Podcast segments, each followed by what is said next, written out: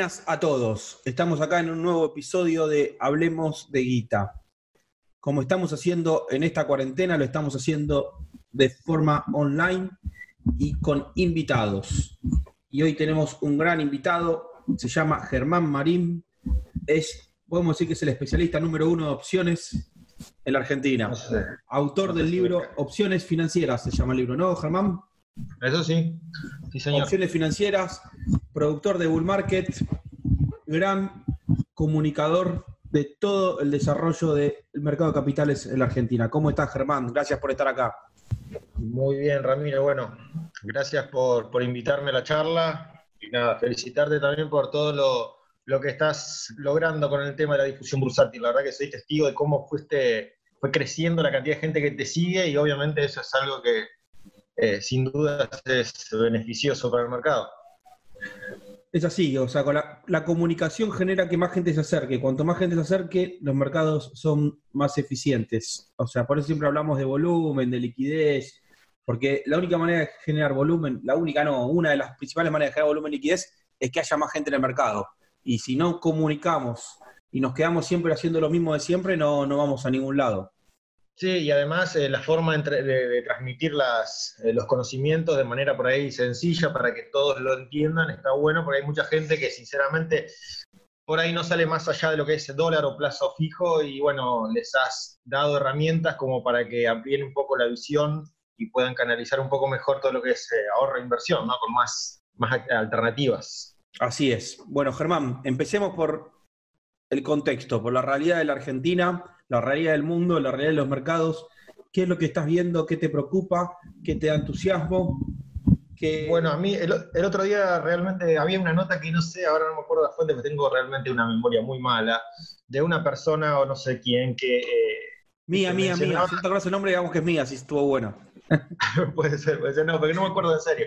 No, pero que hablaba un poco de esto de los ciclos de los mercados, donde por ahí vos tenías dos grandes ciclos, ¿no? El, el mercado alcista o bullish y el mercado bajista o bearish y que ahora parecía como que había un tercer nuevo escenario o ciclo que era el de esto del el escenario canguro, digamos, donde el mercado parece que está como histérico y con eh, grandes niveles de volatilidad y es cierto, eh, parece que un día el mercado abre, parece no, abre el mercado un día con un 5 o 6%, hablo de Estados Unidos, eh, acá en Argentina las amplitudes de los movimientos son todavía mayores y al día siguiente te baja ese mismo porcentaje y no se sabe para dónde va a ir el mercado está bastante convulsionado por muchos motivos. Obviamente tenés el tema de la pandemia, que eso obviamente eh, impacta a nivel mundial, y las guerras comerciales, eh, política monetaria en Estados Unidos, en fin, muchas cosas que, que están convulsionando los mercados. Y acá a nivel local, además de todo eso, tenemos la propia situación económica del país que ya venía cascoteada,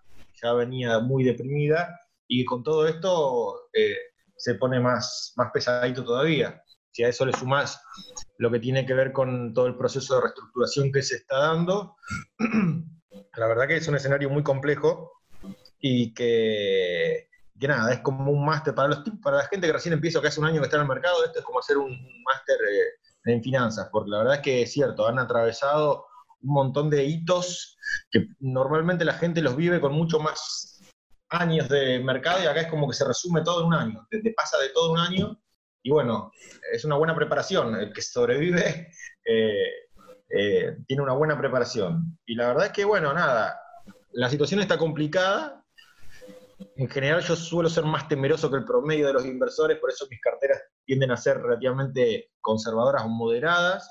Y bueno, las voy diversificando de manera tal que uno pueda ir llevándola por un caminito que permita cierto nivel de seguridad y cierta exposición a los riesgos que sean tolerables.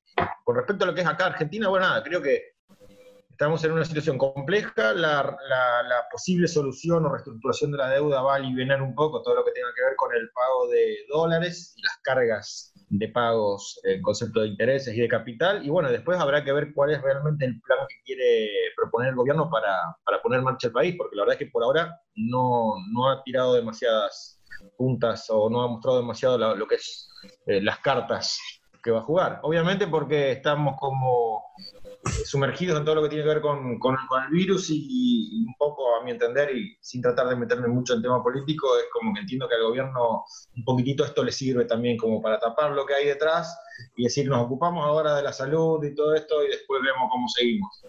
Así que bueno, puntos fundamentales es ver qué pasa con el virus, que yo creo que de a poquito se va a ir, se va a ir eh, solucionando. Ya el, mercado, el mundo está asumiendo digamos, este nuevo estos cambios, digamos, hace dos meses parecía que era todo un drama y hoy por hoy ya es como que se está asimilando. Y bueno, acá también a nivel local, cuando se solucione lo de la deuda, que creo que está medianamente encaminada, más allá de algunos ajustes que todavía faltan, eh, bueno, por ahí mm, podemos empezar a salir del pozo. Eh, pero lo importante que siempre digo es, que siempre digo, el mercado siempre trata de anticiparse, entonces lo difícil es saber cuánto de todo ese futuro está asimilado ya o no por el mercado. Si el mercado ya está eh, actuando en consecuencia de lo que cree que va a venir o no, y también eso es realmente difícil de saber porque vos tenés que ver desde qué momento tomás o considerás que el mercado empezó a reaccionar y ver si ya se asimiló todo. A ver, ya se asimiló que eh, la economía está destrozada o todavía falta. Ya se asimiló completamente que va a venir un acuerdo o no con los bonistas que posiblemente sea beneficioso, bueno, esas son cosas que por ahí son lamentablemente más difíciles de, mm, dilucidar de lo que parece. Nada es tan fácil en la bolsa, si no estaríamos todos de un solo lado, o comprando o vendiendo, y el mercado no funciona así. Es lo entretenido del mercado, que haya compradores y vendedores. Por eso hay que tratar de entender el mercado como un todo y no ponerse mal cuando baja, porque también lo mismo, si, si no bajaría es porque simplemente hablaría compradores, siempre subiría y no existiría el mercado, serían burbujas todo el tiempo que siempre traerían consecuencias demasiado negativas. Eh, comparto de que el mercado hoy está con una volatilidad feroz, yo creo que tiene que ver mucho con, esto de que estamos hablando que es, no es que entró nueva, nueva gente simplemente, al mercado entraron nuevas herramientas, entraron tantas herramientas de información y la información es lo que más vale en, el mercado. Pero ahora vos entrás desde Facebook, Twitter, medios tradicionales que antes, o sea, eh, el diario se leía una vez al día, hoy el diario se lee minuto a minuto. Hoy una noticia la recibimos todos al mismo tiempo. No hay gente con ventaja. No hay gente que tenga la noticia antes que otro.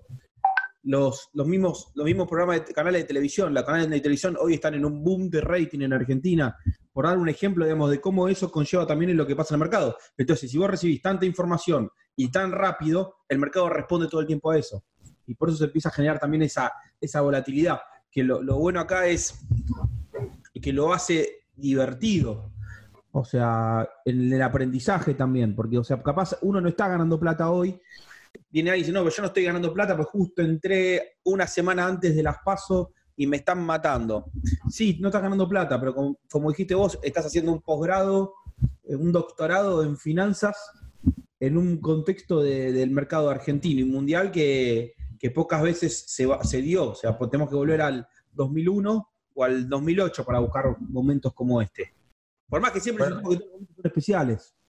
Sí, eh, yo te iba a dar un ejemplo contra, al revés de lo que vos decís, de que he notado que hay mucha gente que ha entrado a esta, en esta primera mitad del año al mercado los, novatos, que ahí estoy en un grupo que donde ayudo mucho a, gente que está en bull market y que han empezado a invertir hace poquito y que han tenido la suerte o por ahí la buena decisión también, no hay que subestimar, de haber entrado en el momento justo al mercado, sobre todo, por ejemplo, en lo que fue el furor de los CDRs, donde tuviste dos cosas que pasaron a la vez. Por un lado, el mercado de Estados Unidos reaccionó recuperándose de una caída que había tenido importante entre febrero y marzo, y también el contado con liqui y el dólar MEP que venían subiendo fuerte, entonces mucha gente se posicionó, por eso te digo, a veces conscientemente del riesgo que estaba asumiendo y otras veces no tanto, claro, se dieron cuenta que en tres meses tenían unas ganancias que eran demasiado interesantes, y siempre uno trata de poner ahí un paño frío y decir, bueno, muchachos, tengan cuidado que el mercado no es esto en realidad, justo entraron en una fase buena del mercado y hay fases buenas y fases malas y las fases buenas no duran para siempre.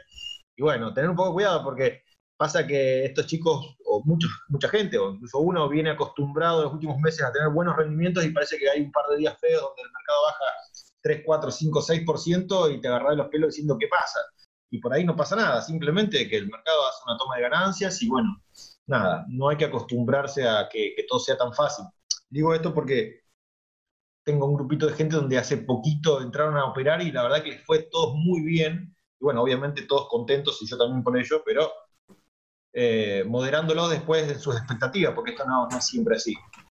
Totalmente. Y vos que recién me comentabas que, digamos, que, te considerás un inversor conservador, pero que operás en opciones. O sea, ¿qué, qué, herramientas de administración de carteras utilizás o desarrollás para convertirte en un inversor conservador como te, o moderado, como te determinás vos, ¿Y cómo le podrías transmitir esa, experiencia a los que recién empiezan, que creen que hay que ir siempre con los tapones de punta y si hay una pared, pegarle trompazo hasta derribarla? Bueno, a mí en mi experiencia personal me ocurrió que cuando ingresé a este mercado hace poco más de 10 años, creo, me acuerdo que tenía unos ahorros que simplemente quería invertir eh, al mero efecto de que no se me desvalorice por la inflación. No quería que me coma la inflación, entonces busqué, empecé a buscar alternativas y me metí en el mundo bursátil. Eh, mi idea, sinceramente, no era ganar dinero, sino simplemente conservar mis ahorros. Entonces, vos tenés mucha gente que lo que busca es eso, simplemente que puedan acceder a un, a un rendimiento que sea superior a un plazo fijo y que te acerque a la inflación o que la supere, pero que te permita comprarte la misma cantidad de bienes y servicios en un año que en el otro, y después tenés gente que por ahí necesita o lo que busca es un ingreso extra por mes que le permita compensar lo que habitualmente gana con su laburo, en relación de dependencia o con algún emprendimiento que tenga. Bueno, en mi caso, lo que buscaba básicamente era ahorrar, básicamente mantener el poder de, del dinero y por eso me configuré, digamos, o me, me entendí, me encontré como un inversor moderado conservador, donde lo que busco es mantener. Después tenés, por supuesto, gente que quiere ganar guita con esto, y obviamente estamos hablando de otro tipo de perfil y de otros riesgos. Y eso es lo más eh, difícil por ahí de digerir, que mientras más dinero vos querés ganar, evidentemente vas a tener que sumergirte en, algunas turbulentas aguas que hay que ver si estás, estás dispuesto a, asumirlo, a atravesarlo. En mi caso lo que hago normalmente es destinar una parte chiquitita de la cartera para opciones, porque vos podrás decir, bueno, si opera con opciones en realidad tan conservador no es, y la verdad es que las opciones, en realidad, las podés usar de dos maneras. Las podés usar de manera especulativa, aprovechando el poder de apalancamiento que te dan las opciones, donde vos podés en una semana tener un 200, 300% de ganancia o perder todo, y dependiendo de las posiciones que vos tomes con opciones, incluso podés perder más dinero del que tenés, lo cual es todo un tema y es, es, un tema complejo cuando estamos hablando de lanzar opciones. Pero después las opciones las podés usar como estrategias de cobertura, es decir, tenés una posición formada en Grupo Financiero Galicia, en IPF, Pampa Energía, y comprando puts o vendiendo calls, lo adornás de tal manera que te permite limitar los riesgos de esa posición, porque una posición en acciones de por sí es una, es una posición riesgosa. Estamos hablando de lo que es renta variable, donde vos no podés anticiparte a cuál va a ser el valor que va a tener ese activo.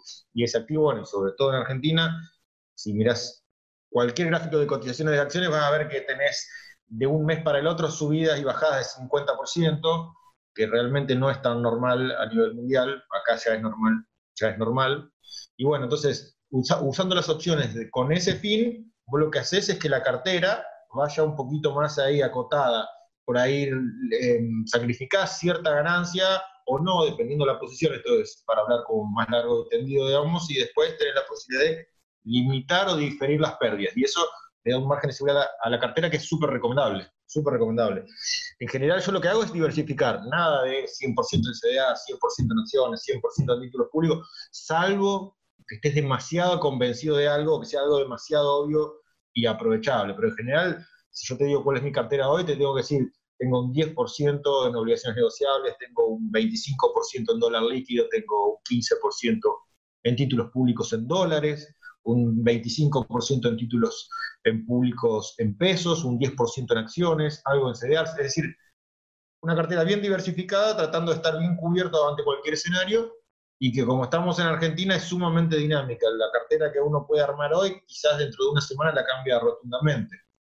Eh, me pasó con los dólares, por ejemplo, en un momento tenía una ponderación alta de la cartera con lo que era dólar líquido, principio de año, donde viste que el, dólar MEP empezó a subir fuerte y se pudo aprovechar ahí. Y cuando con todas estas nuevas medidas el gobierno intentó frenarlo, por ahora con éxito, aunque pareciera ser algo de corto plazo. Bueno, sacamos un poco de peso de la cartera en dólares y lo pasamos para eh, títulos públicos en dólares, especulando a que por ahí un arreglo con bonistas podía mejorar las paridades. Entonces, bueno, vas cambiando. Pasó lo mismo con los títulos públicos en pesos, donde después de las pasos se hicieron pelota y en la medida que el gobierno fue dando señales de que todo lo que era deuda interna en pesos lo iba a pagar, bueno, el mercado empezó a reaccionar y bueno, uno se sube a esa ola y trata de aprovechar, aumentando o disminuyendo las ponderaciones según va viendo que el mercado lo pide.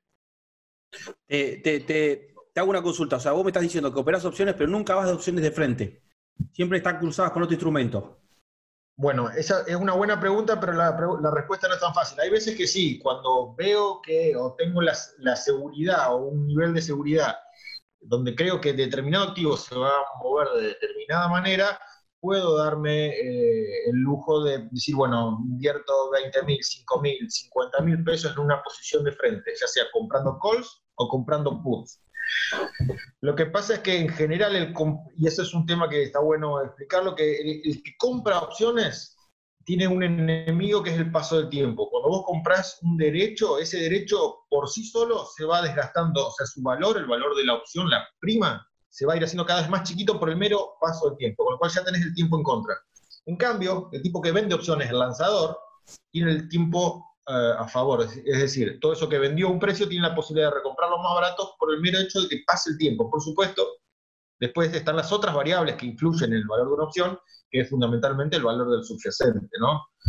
bueno, y aclarando también que el tipo que lanza opciones está asumiendo riesgos poderosos, porque eh, cuando vos lanzás un call o lanzás un put, cobras una prima que en definitiva esa va a ser tu ganancia máxima en el mejor escenario.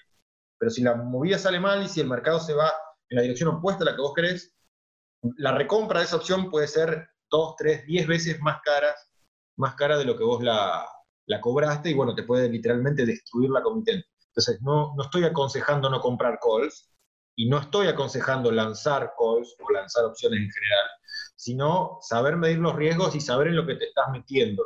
Y después, si ya estás un poquitito más avanzado en la operatoria, podés empezar a hacer combinaciones de posiciones de opciones entre sí para armar que son un bull spread, un cono, una mariposa, bueno, muchas estrategias, cada una de ellas con sus riesgos y sus beneficios y adecuadas para determinados escenarios.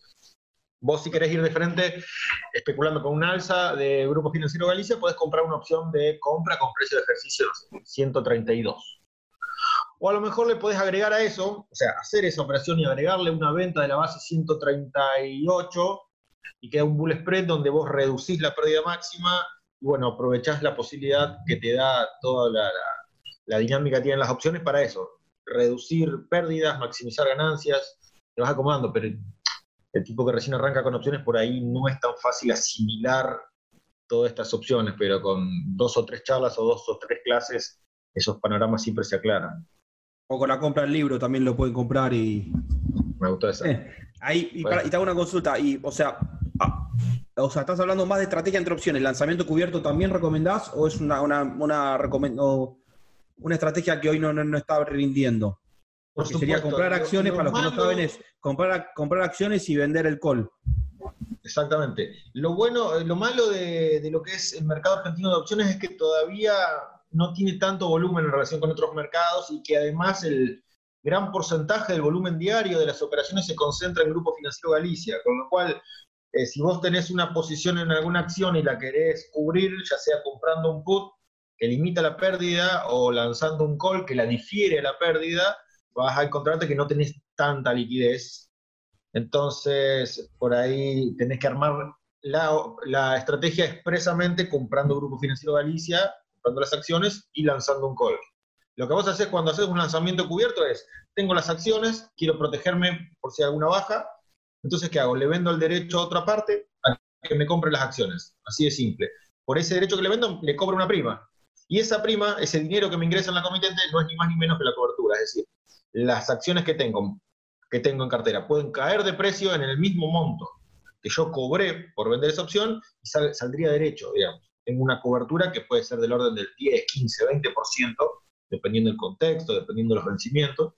Y a su vez, lo bueno que tienen los lanzamientos cubiertos es que te permiten ganar dinero cuando la acción lateraliza, cosa que no ocurriría si vos comprás directamente la acción sin, sin, otro, sin otra operación encima. Si la acción no se mueve, no ganás y no perdés, más allá del costo de oportunidad, la inflación, lo que fuera. En cambio, cuando vos lanzás cubierto, estás cobrando una prima eh, que en el caso de que la opción quede inejercible, esa plata queda en tu poder y vos podés llegar a tener las acciones que tenías al mismo precio, pero con un dinero extra en la cuenta que antes no tenías. Y eso es lo que se llama la tasa, ¿eh? cuando uno hace tasa con, con opción. Hola, hola. A ver. Sí, te escucho. sí, ahí se, me cortó a mí. ¿Qué te hacía? Yo no sé. Ahí está. Sí, yo no sé si te conté que yo en una época hacía mucho el, lanzamiento cubierto, el, movible, digamos, ¿cómo se llama? El que tiene un nombre eso cuando vas moviendo la base de acuerdo a cómo se va, va perdiendo, sacando sin valor lanzamientos con recompras. A medida que la opción que te acercas al vencimiento, recompras eso que vendiste y, volvés a, volvés a lanzar a un vencimiento Lo, hice, lo hice, lo, hice varios años. Eh, una cartera, tenía una cartera específica para hacer eso. Era mucha dedicación, porque tenés que estar ahí siguiéndolo con el Excel para ver, digamos, en, cuál recomprás, cuál no, y también, o sea, esto que planteabas vos, o sea, en, los papeles quedan muy pocos papeles para hacerlo. ¿En qué, en, qué, ¿En qué activos, en qué acciones se pueden operar opciones hoy para hacer estrategias? ¿Cuáles tienen buenas? En su momento, hace unos años, tenías Comercial de Plata, Grupo Financiero Galicia y PBR, siempre con muy buenas, eh, buena liquidez y buenas tasas en general. En un momento después Grupo Financiero Galicia quedó relegado, no tenía más tasa y ahora volvió de vuelta y te, encontrás con lanzamientos cubiertos donde podés ganar un 80, 90% anualizado.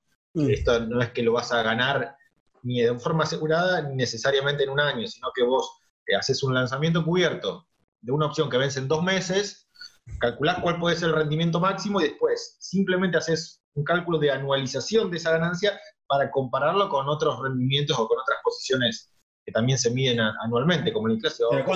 ¿Y qué porcentaje sobre la par está, está el grupo financiero para sacar un 80-90%? ¿Cuánto tiene que ser en meses? Lanza, hoy por hoy, y esto te digo, es bastante dinámico, hay veces que aparecen y desaparecen las oportunidades, pero hoy por hoy, por ejemplo, lo que fue el viernes, podías lanzar cubierto Galicia, no me acuerdo ahora la base, tendría que fijarme, pero que te da una tasa del 85% con una cobertura, esto estoy hablando de agosto, ya son vencimientos de agosto, eh, con coberturas de casi el 20%. Entonces vos tenés una posición en la cual, si de acá a agosto la acción no cae más de un 20%, no perdés dinero. Si lateraliza, ni siquiera si sube, si lateraliza te ganaste un 90% anualizado. Y si sube mucho o por encima del precio de ejercicio, no es que perdés plata, sino que simplemente eh, tenés una ganancia máxima que no va a crecer independientemente de si la acción sube 200%. Esa sería la parte mala de lo que es el lanzamiento cubierto. Entonces vos a, costa de limitar la ganancia, por otra parte obtenés una cobertura, digamos, todo no se puede y bueno, eh, eso es lo que, lo que provee el lanzamiento cubierto. Si no, tenés la posibilidad, que por ahí es más fácil de entender, de comprar una opción de venta. El Grupo Financiero Galicia, que vale 130. Mm. No querés que, pensás que puede bajar o no querés, querés asegurarte un precio de venta de 125 por cualquier número. Bueno, compras una opción de venta, que te permita vender esas acciones a 125 pagando un costo, porque acá el que paga sos vos, porque compras esa opción y te aseguras, es como un seguro contra caída de precios, así de simple, que tiene un costo, pero te asegura un precio de venta.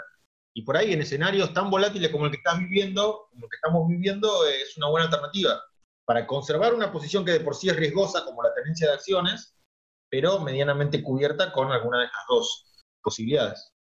Perfecto, sí, interesante para esto es difícil para el que capaz tiene poco tiempo en el mercado, pero yo creo que todos en algún momento tenemos que pasar a hacer estrategias con opciones, cubrirnos, o sea, eh, ver cómo hacer para bajar un poco el riesgo de nuestra cartera. Yendo ahora a esta gente que recién empieza, que necesita consejos, que necesita formas de no perder cuando la bolsa baja tanto y, y no dejar de, y no dejar de tener ganancias interesantes cuando sube mucho. O sea, ¿qué recomendaciones y consejos le das vos? ¿Qué es lo que ves de, la gente, de los nuevos inversores que hablas vos? La experiencia que, te dice. Sí, yo creo que lo fundamental, lo fundamental es primeramente que determinen que se hagan un estudio interno para determinar qué tipo de inversores son, qué es lo que están buscando, cuánto tiempo piensan que van a estar invirtiendo, qué riesgos están dispuestos o no a asumir y qué es lo que buscan realmente como rentabilidad con, con ese dinero. En función de eso que ellos vean, bueno, te vas a encuadrar o encasillar en un perfil determinado y cada perfil y cada encuadre tiene una canasta o una sugerencia por ahí más óptima para que vos armes esa cartera. Si sos un tipo conservador, no puedes estar especulando con opciones o no puedes estar comprando acciones de frente. Si sos un tipo agresivo, no vas a estar comprando por ahí eh, un, bono a tasa fija, aunque este es relativo porque va a depender en realidad de otras cosas, ¿no? de las paridades, etcétera, etcétera. Pero entonces, primero que, se, que entiendan qué es lo que son o qué es lo que buscan en el mercado. Después que sean conscientes de los riesgos que involucra cada una de esas posiciones, para no desesperarse, y después eh, ir de a poquito, ir de a poquito, empezando de menos a más. Si vos por ahí sos un tipo agresivo, bueno, no necesariamente tenés que ir a, todo o nada de entrada, podés empezar de a poco, conocer el mercado, dar tus primeros pasos, seguramente te vas a pegar algunos porrazos, porque lamentablemente, o bueno, no sé si lamentablemente en sí, pero en Argentina es todo tan difícil, está tan volátil que por ahí en un mal momento el mercado explota para arriba y en un buen momento el mercado explota para abajo ante un evento que puede ser positivo, el mercado descuenta algo negativo, es como por momentos es hasta irracional. Y pareciera como que el componente de azar al invertir acá es mucho mayor que en otros lados, como todo más incierto, más difícil de predecir. Entonces que vayan siempre de a poco y teniendo mucho cuidado. Eh, pero fundamental es saber el, perfil de riesgo que, que, uno tiene. Y otra cosa también es que le pasa a mucha gente, que noto yo, que se desespera cuando no tiene el dinero invertido necesariamente en algo. O sea, gente que por ahí dice, che, mira, 25 lucas acá que no están líquidas en la cuenta, ¿qué hago? Y por ahí hay que esperar, por ahí hay que mantenerla líquida esperando que, el mercado depure un poco o que aparezca algo como la gente. Más allá que colocaciones de donde vos podés entrar y salir rápidamente, con una caución, eh, está siempre presente, o sea, lo podés hacer. Pero por ahí no, a no desesperarse con tener plata líquida por algunos momentos, o pasa con los dólares, mucha gente que tiene dólares líquidos en la cuenta y necesita invertirlos en algo. La verdad que hay veces donde voy a decir, no, mira, en títulos públicos soberanos no sé si me voy a meter, por lo menos depende del contexto. Eh, tenés obligaciones negociables, bueno, por ahí eh, hay ciertas posiciones que, la gente cree que no conviene mantener y la verdad es que en, determinados momentos sí conviene. Y bueno, y después está la parte ya psicológica, que es mucho más difícil de, transmitir o de, enseñar, que es eh, saber cuándo cortar una pérdida o cuándo tomar ganancias. Eso pasa mucho con opciones. Mucha gente que te compra un call, una prima de 5 pesos, en la semana le sube a 10, y un 100 de ganancia, un 100% de ganancia, y por ahí por no saber salir, resulta que la otra semana la prima vuelve a caer y sale con menos plata de la que tenía. Entonces, por ahí eso es mucho más difícil de transmitir para mí, o supongo que para algunos, eh, como si fuera, cómo sistematizar eso es difícil, pero sí es muy importante. Sí, o sea, te, mira, te, digo algo que, a mí siempre se me viene a la cabeza, que es, o sea, correlacionar esto con la vida, o sea, a uno le va bien si uno es una persona ordenada.